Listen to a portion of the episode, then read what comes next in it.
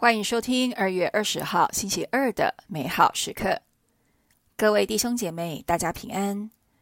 美好时刻今天的主题是圣言的力量，来自伊撒意亚五五书十到十一节。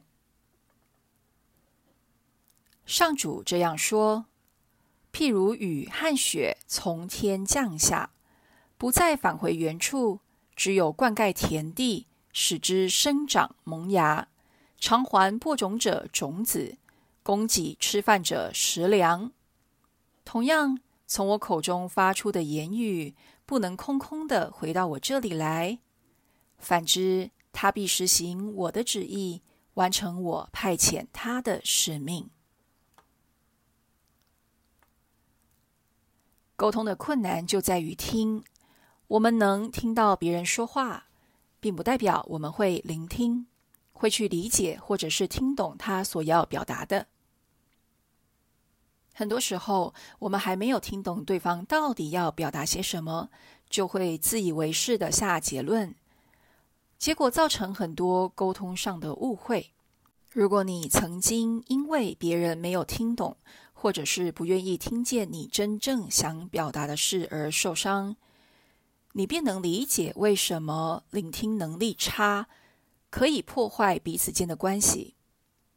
听在基督信仰中也扮演一个基础的角色。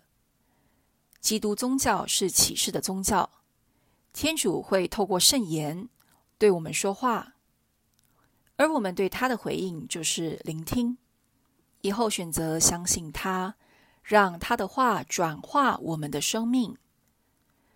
从我口中发出的言语不能空空的回到我这里来，反之，他必实行我的旨意，完成我派遣他的使命。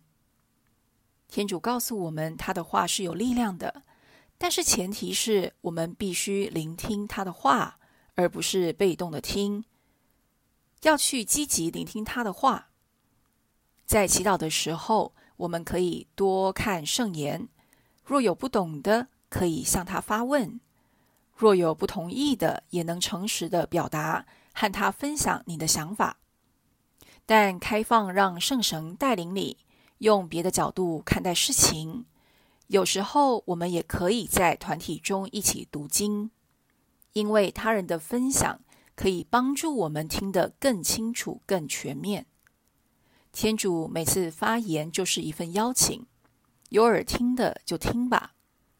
今天，如果我们对圣经有丰富的了解，生命却没有结出好果实，平安、喜乐、爱德等等，那么我们应该自我反省：我们是否有把天主的话听进去、听懂呢？品尝圣言，从我口中发出的言语，必实行我的旨意，完成我派遣他的使命。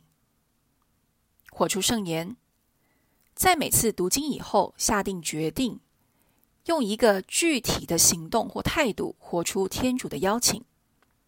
全心祈祷，天主，谢谢你透过圣言对我说话，请让我能谦卑接受你的教导。阿门。